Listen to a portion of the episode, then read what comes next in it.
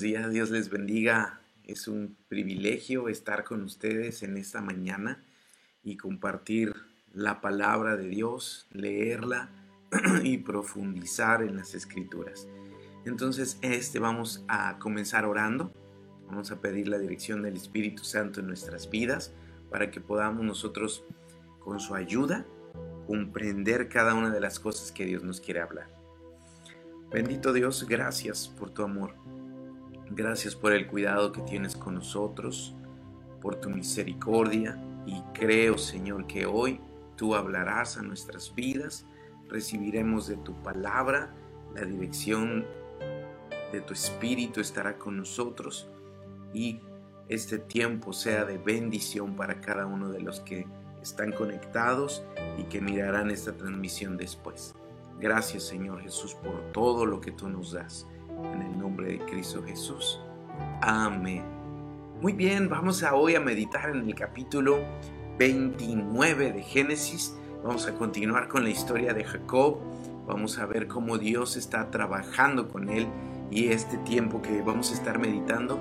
Prepara tu Biblia, tu, tu cuaderno, ahí ten una pluma, lápiz para tener tus anotaciones y sobre todo esto es importante porque va a ayudarnos a recordar y a ordenar nuestras ideas y lo que Dios ha estado hablando a nuestro corazón.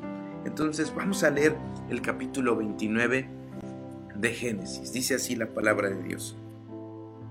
Siguió luego Jacob su camino y fue a la tierra de los orientales y miró y vio un pozo en el campo, y aquí tres rebaños de ovejas que yacían cerca de él, porque de aquel pozo abrevaban los ganados, y había una gran piedra sobre la boca del pozo. Y juntaban allí todos los rebaños, y revolvían la piedra de la boca del pozo, y abrevaban las ovejas, y volvían la piedra sobre la boca del pozo en su, a su lugar. Y les dijo Jacob, Hermanos míos, ¿de dónde sois? Y ellos respondieron, de Arán somos. Él les dijo, ¿conocéis a Labán, hijo de Nacor? Y ellos dijeron, sí, lo conocemos. Y él les dijo, ¿está bien? Y ellos dijeron, bien. Y aquí Raquel su hija viene con las ovejas. Y él dijo, he aquí, es aún muy de día, no es tiempo todavía de recoger el ganado, abrevar las ovejas e id a apacentarlas. Y ellos respondieron, no podemos hasta que se junten todos los rebaños y remuevan la piedra de la boca del pozo para que abrevemos las ovejas. Mientras él aún hablaba con ellos, Raquel vino con el rebaño de su padre, porque ella era la pastora. Y sucedió que cuando Jacob vio a Raquel, hija de Labán, hermano de su madre, y las ovejas de Labán, el hermano de su madre, se acercó Jacob y removió la piedra de la boca del pozo y abrevó el rebaño de Labán, hermano de su madre. Y Jacob besó a Raquel y alzó su voz y lloró. Y Jacob dijo a Raquel que él era hermano de su padre y que era hijo de Rebeca. Y ella corrió y dio las nuevas a su padre.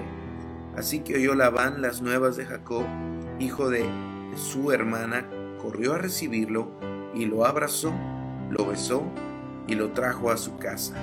Y él contó a Labán todas estas cosas. Aquí vamos a hacer una primera pausa. Vemos a Jacob después del encuentro que tuvo con Dios en Betel, después de él haber tenido un sueño, recordarás capítulo pasado, soñó una escalera, en la punta, en el cielo estaba Jehová y él estaba en, la punta de abajo y veía que ángeles subían y bajaban, tuvo un sueño, tuvo una revelación de parte de Dios, Dios vuelve a transmitir su promesa, Jacob empieza a tener una relación personal con Dios, hace voto, hace pacto y comienza una vida de fe en el andar de Jacob.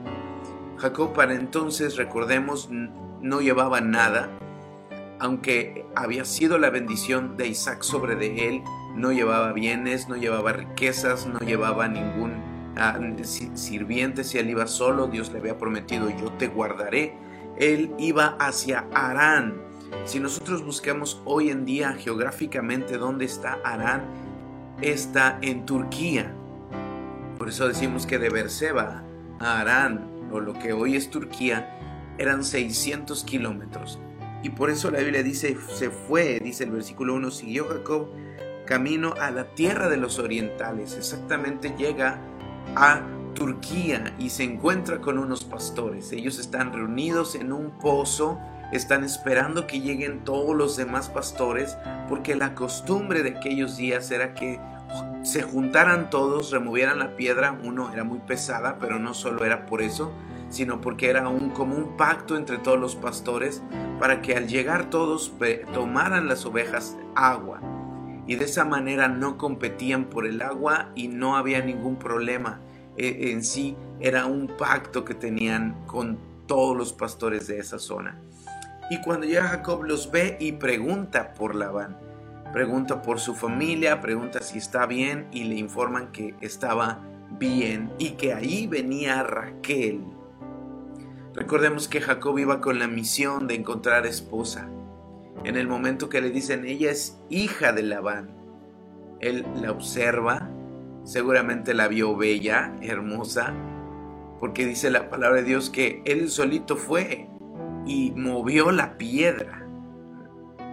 ¿Por qué? Porque quería que los, las ovejas de Raquel, que eran en realidad su padre Labán, bebieran entonces aquí estamos viendo una acción tal vez de impresionar a la dama, tal vez de darle la prioridad.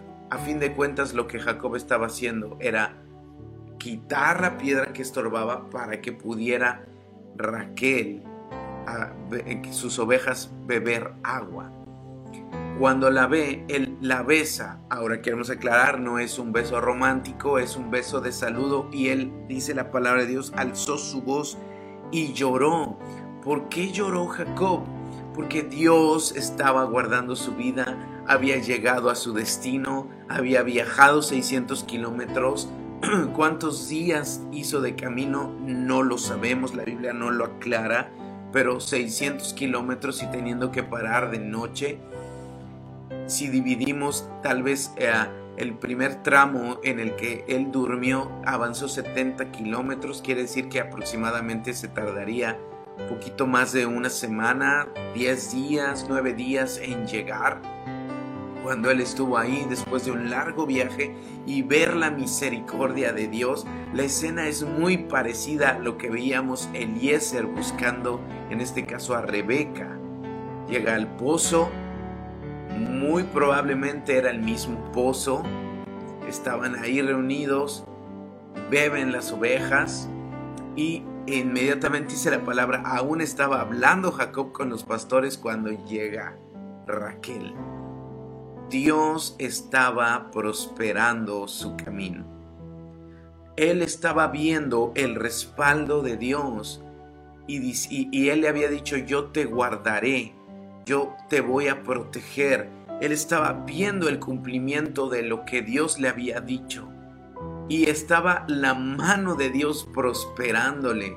No le costó trabajo llegar, no le costó trabajo encontrar el pozo, no le costó trabajo encontrar a, Raquel, la hija de su tío.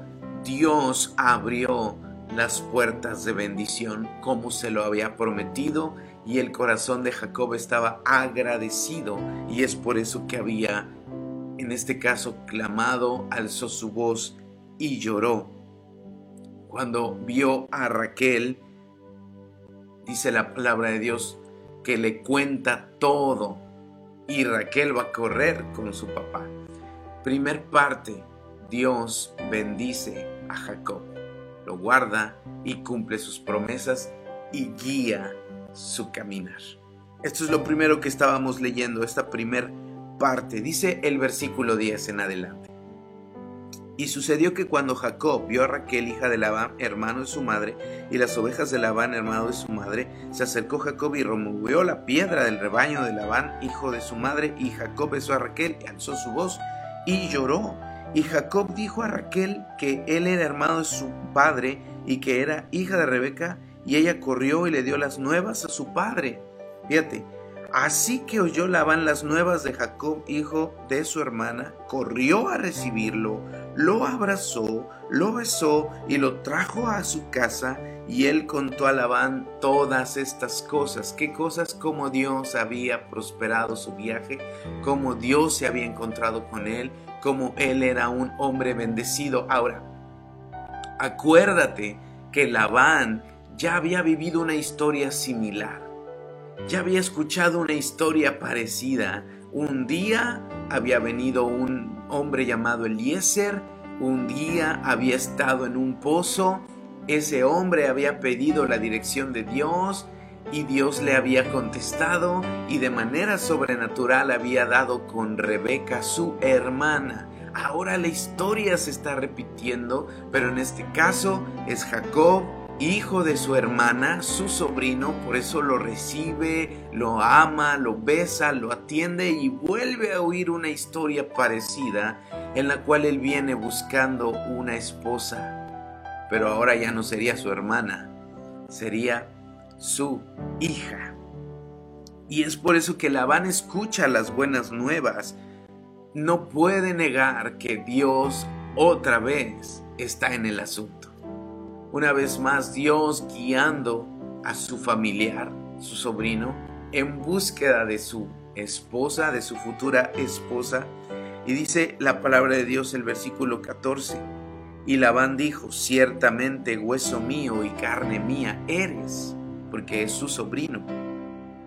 Y estuvo con él durante un mes. Labán no se aceleró como con Rebeca, inmediatamente con Rebeca, su hermana, dijo, pues ahí está, llévatela. Sin embargo, aquí ya no era su hermana, eran sus hijas. Y se queda con él un mes. Entonces dijo Labán a Jacob, por ser tú mi hermano me servirás de balde, dime cuál será tu salario. Y Labán tenía dos hijas. El nombre de la mayor era Lea y el nombre de la menor, Raquel, que es la que había visto en el pozo. Y los ojos de Lea eran delicados, pero Raquel era de lindo semblante y hermoso parecer. Y Jacob amó a Raquel y dijo, yo te serviré siete años por Raquel, tu hija menor. Y Labán respondió, mejor es que te la dé a ti y no que la dé a otro hombre. Quédate conmigo. Así sirvió Jacob por Raquel siete años y le parecieron como pocos días porque la amaba. Qué bonito. Esto es algo precioso. Describe la palabra de Dios que se quedó Jacob con Labán. Obviamente Jacob no se quedó a hacer nada. Empezó a trabajar, a ayudarle a Labán. Probablemente pastoreaba las ovejas, porque más adelante vamos a ver que eso era su trabajo. Pero Labán le dice, aunque somos parientes, dime cuánto te voy a pagar. ¿Vas a trabajar en mí de balde? No, o dime cuál será tu salario. Acuérdate que Jacob no llevaba dinero. No llevaba ni un peso, no llevaba criados, él iba sin nada, iba con las manos vacías. Por eso también no tenía nada. Y Labán le ofrece, ok, dime cuál es tu salario. Y se quedó con él y en ese tiempo Jacob se enamoró de Raquel.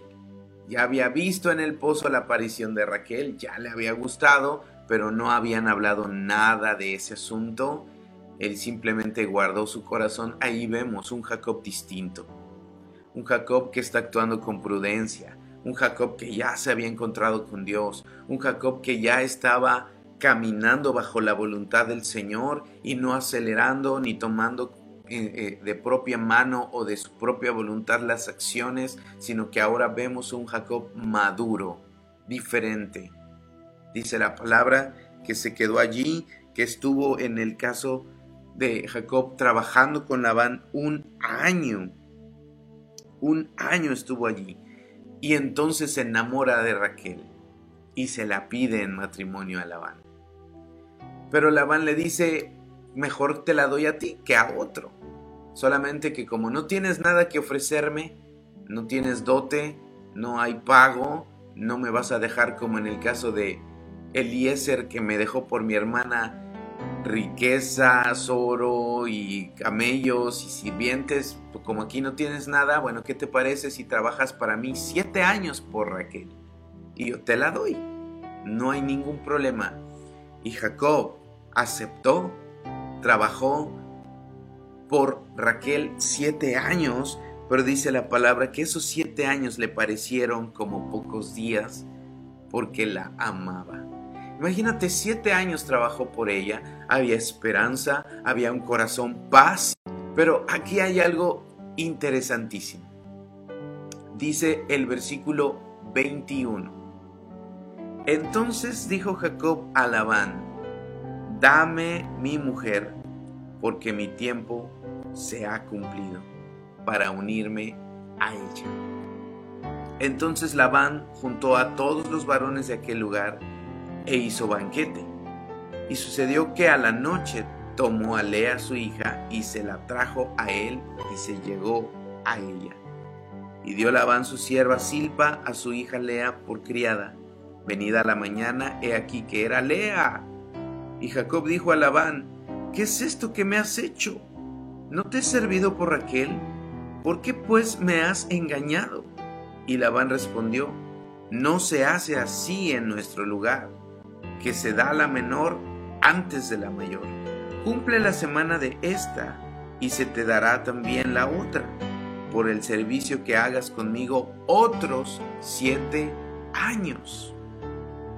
E hizo Jacob así y cumplió la semana de aquella y él le dio a Raquel su hija por mujer, y dio Labán a Raquel su, su hija, su sierva Bila, por criada, y se llegó también a Raquel y la amó también más que a Lea, y sirvió a Labán aún otros siete años. ¿Qué sucede en este momento? Llega los siete años, se cumple el trabajo que hizo Jacob por Raquel y habla a Labán y le dice, dame a mi esposa por la cual te he servido siete años. Y hacen las fiestas. Aquí se ve el trabajo o la fiesta que se hacía. Se practicaban las bodas en esa tierra. Siete días de fiesta en la cual había comida, bebida, celebración, era un acto público el entregar a su hija, se entregaba en el caso de La Habana a su hija con un velo, aquí empezamos a ver las costumbres de boda de esas tierras, el último día es cuando se entregaba y se le entregaba completamente cubierta, en señal de honra, en señal de respeto, y cuando la entrega a Jacob, después de esos días como ella iba cubierta, no se dio cuenta que Labán lo estaba engañando. Aquí hay un principio. Labán, recuerda, era interesado, era tramposo y vamos a ver haciendo de las suyas de ahí en adelante. Pero estaba engañando a Jacob de una forma tan fuerte y dolorosa que nos recuerda a lo que él mismo había hecho con su padre. Habíamos meditado en ocasiones anteriores que hay una ley, la siembra y la cosecha. Todo lo que el hombre siembra, lo cosechará. Y ahora Jacob estaba recibiendo en su propia vida la retribución de la deshonra y del engaño que había hecho con su padre. Lo habían engañado. Había trabajado por su esposa siete años y ahora le estaban entregando a la hija que no era. Le estaban entregando a Raquel, a, Lea en vez de Raquel. Imagínate el dolor en el corazón. Y cuando él se da cuenta la mañana siguiente, alguno dirá, pero ¿por qué no se dio cuenta? Bueno, recordemos, era una fiesta, siete días, comida, bebida. El último día era entregada la novia y, cubierta. Labán se aseguró que no pudiera darse cuenta Jacob de ese engaño hasta el siguiente día. Sucede el tramposo le hacen trampa. A partir de ahí va a empezar otro proceso con Jacob. Vemos a un Jacob diferente, pero a partir de ese momento Dios va a trabajar para de alguna forma en su carácter pulirlo y lo que él sembró lo empezaría a ver en carne propia. Pero Dios cambiaría las circunstancias en bendición. Dice la palabra de Dios que Jacob dijo, bueno, pues ¿qué tengo que hacer para que me des a Raquel? Porque es a la que yo amo. Y Labán le dice, bueno, pues trabájame otros siete años y con todo gusto. Dice la palabra de Dios que solo le pidió cumple la semana de esta, porque vamos a llamarle así, era la costumbre cumplir en esos días, la cultura era así, cumplir con su luna de miel una semana, sus deberes conyugales y después podía tomar otra esposa. Esa era la costumbre de aquellos días. No quiere decir que esto lo apruebe Dios. No quiere decir que era el plan de Dios que tuviera dos esposas. No quiere decir que Dios dijera, ah, eso está bien. Era la costumbre de esos días y eso trajo grandes problemas a la familia de Jacob. Pero entendamos, él amaba a Raquel. No se fijó, tal vez estaba en exceso eh, tomado probablemente siete días de fiesta, toda la pachanga y no se dio cuenta. Después de eso, después de esa semana les entregada a Raquel y empiezan una vida juntos. Y aquí va a empezar una historia también un poco difícil. Después de esa semana de luna de miel con Lea, viene Raquel a la vida de ambos y comienzan un matrimonio, una familia, dos esposas, dos concubinas y algunos hijos que vendrían. ¿Qué podemos aprender en esto antes de pasar al siguiente? Todo lo que el hombre sembrare va a cosechar. Jacob sembró deshonra y engaño y lo cosechó. Pero Dios estaba con él. En el camino Dios estaba transformando la vida de Jacob y Dios usaría la vida de Labán para terminar de pulir el carácter de Jacob. Aunque él estaba madurando y ya siendo un hombre espiritual, Dios iba a usar las tretas de su tío y todas esas trampas para crear en el corazón de Jacob un hombre humilde, un hombre dependiente de Dios, un hombre que heredaría las promesas de Dios y que en él se cumpliría el pacto que había hecho con Abraham, con Isaac y ahora Jacob iba a aprender a depender de Dios. Y dice el versículo 31, vamos a leer del 31 al 35, dice así. Y vio Jehová que Lea era menospreciada, y le dio hijos, pero Raquel era estéril. Y concibió Lea y dio a luz un hijo, y llamó su nombre Rubén, porque dijo, ha mirado Jehová mi aflicción, ahora por tanto me amará mi marido. Concibió otra vez y dio a luz un hijo, y dijo, por cuanto yo Jehová que yo era menospreciada, me ha dado también este y llamó su nombre Simeón. Y concibió otra vez y dio a luz un hijo y dijo, ahora esta vez se unirá mi marido conmigo porque le he dado a luz tres hijos. Por tanto llamó su nombre Leví. Concibió otra vez y dio a luz un hijo y dijo, esta vez alabaré a Jehová.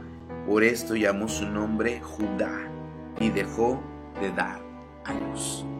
Lea tuvo cuatro hijos. Los cuatro primeros hijos, el primero llamado Rubén, el segundo Simeón, el tercero Leví y el cuarto Judá. Y si tú puedes subrayar Judá, es interesante porque a través de la línea de Judá va a continuar la promesa que Dios había hecho a Abraham. A través de la línea de Judá vendría más adelante el Señor Jesucristo. Aquí quiero destacar dos cosas. Primera, la palabra de Dios dice que Lea era menospreciada. Claro que sí. El plan de Dios nunca fue que un hombre tuviera dos mujeres. Desde el principio estableció Adán y Eva, dejará el hombre a su padre y a su madre y se unirá a su mujer, no a sus mujeres. El primero en quebrantar esto fue un hombre llamado Lamec. Y a partir de ahí empezó la deshonra al matrimonio Y al deshonrar un matrimonio y no cumplir el propósito de Dios, se producen grandes conflictos. Uno de los conflictos que aquí menciona, porque vendrán más allá adelante, es el menosprecio que se tenía para Lea y no era para menos. Ella no era la amada de Jacob, su padre la puso en esa situación. Aquí ella pudiéramos decir es la, la víctima de este asunto, sin embargo, aunque era una costumbre, de esos días porque Labán no estaba mintiendo cuando le dijo es que así no se acostumbra, pero engañó a Jacob porque le pudo haber dicho eso desde el principio y no hubiera engañado a Jacob. Pero Lea estaba en medio de esa situación, pero pagando también las consecuencias y los errores tanto de su padre como de Jacob. Ella era menospreciada porque Jacob amaba a Raquel. Entonces en ese menosprecio, ella vivía con dolor y amargura de corazón. Dios la bendijo, ella tenía hijos, cuatro hijos le dio a Jacob, mientras que Raquel era estéril. Aquí hay un segundo principio.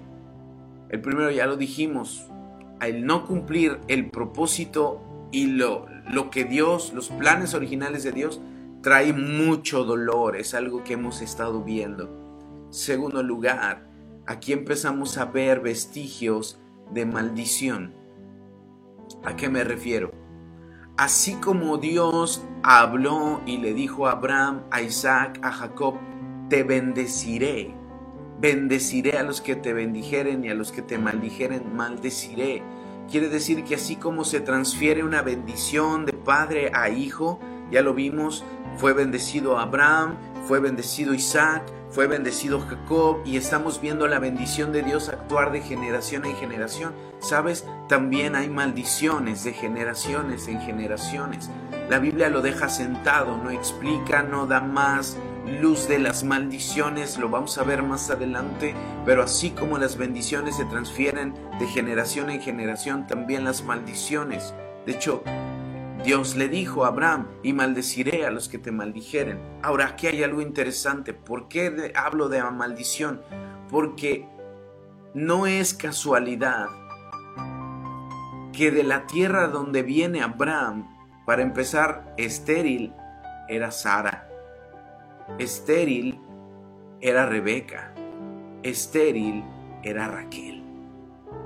Cuando hay un patrón repetido de generación en generación, no nada más es, ah, pues así son las cosas en mi familia.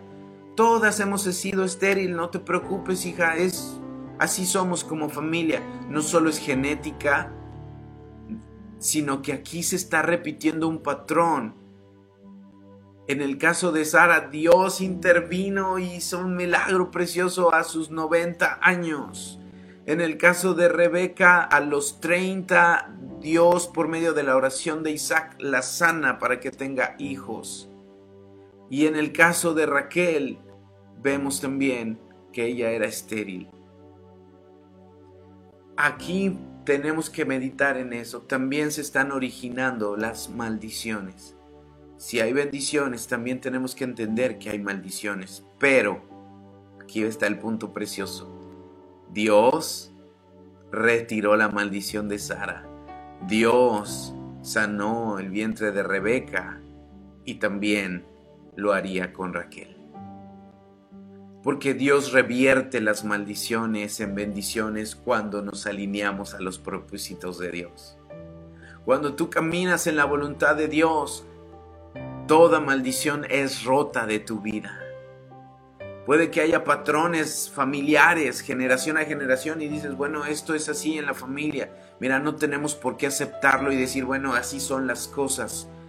Puede que sean maldiciones generacionales, pero Dios bendice tus generaciones, te bendice a ti, bendice a tus hijos. Por eso es tan importante bendecir.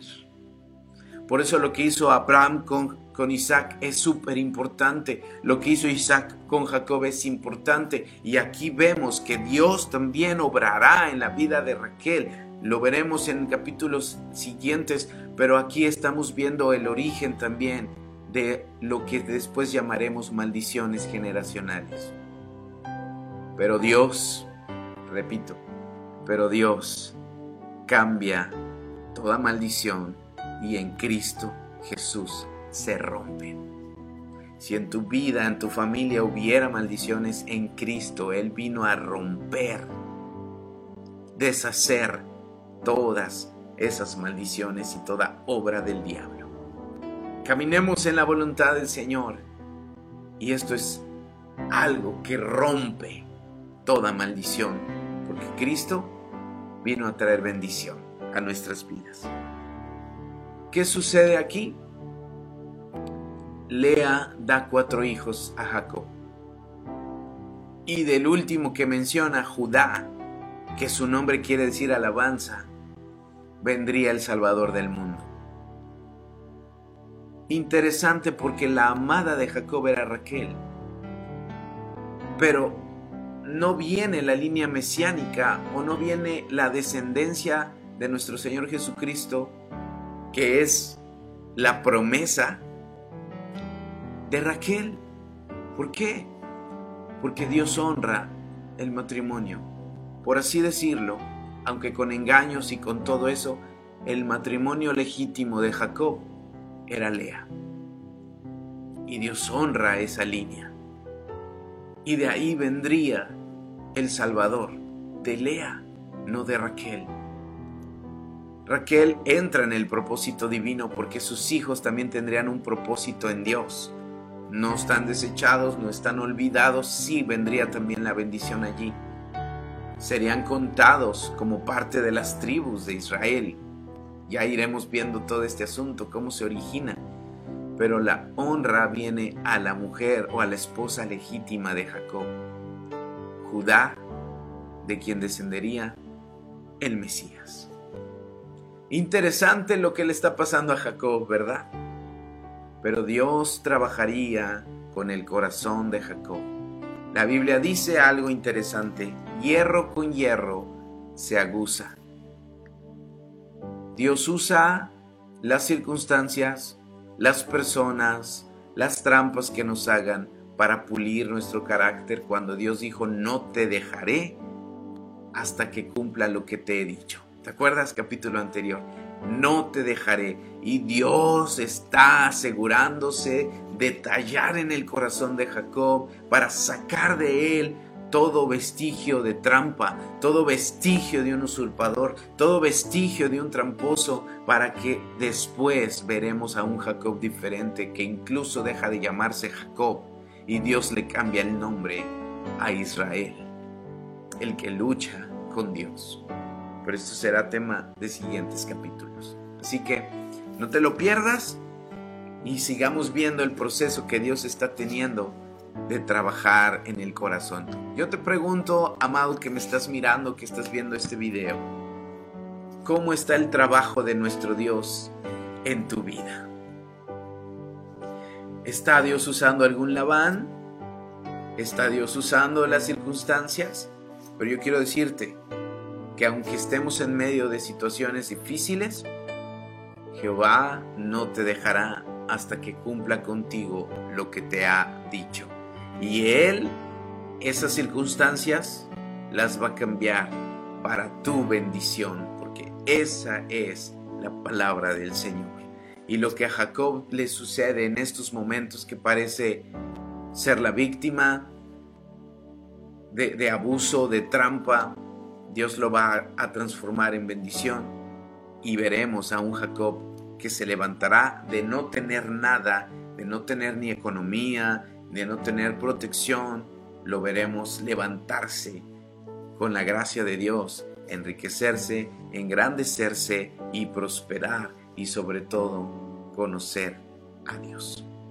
Amado, que tengas un día excelente, bendecido, medita en ello, coméntanos si tienes alguna duda, ahí tus comentarios son de gran utilidad y bendición para nosotros. Los amamos, que tengan un excelente día, nos vemos el día viernes con el capítulo 30 de Génesis. Dios les bendiga.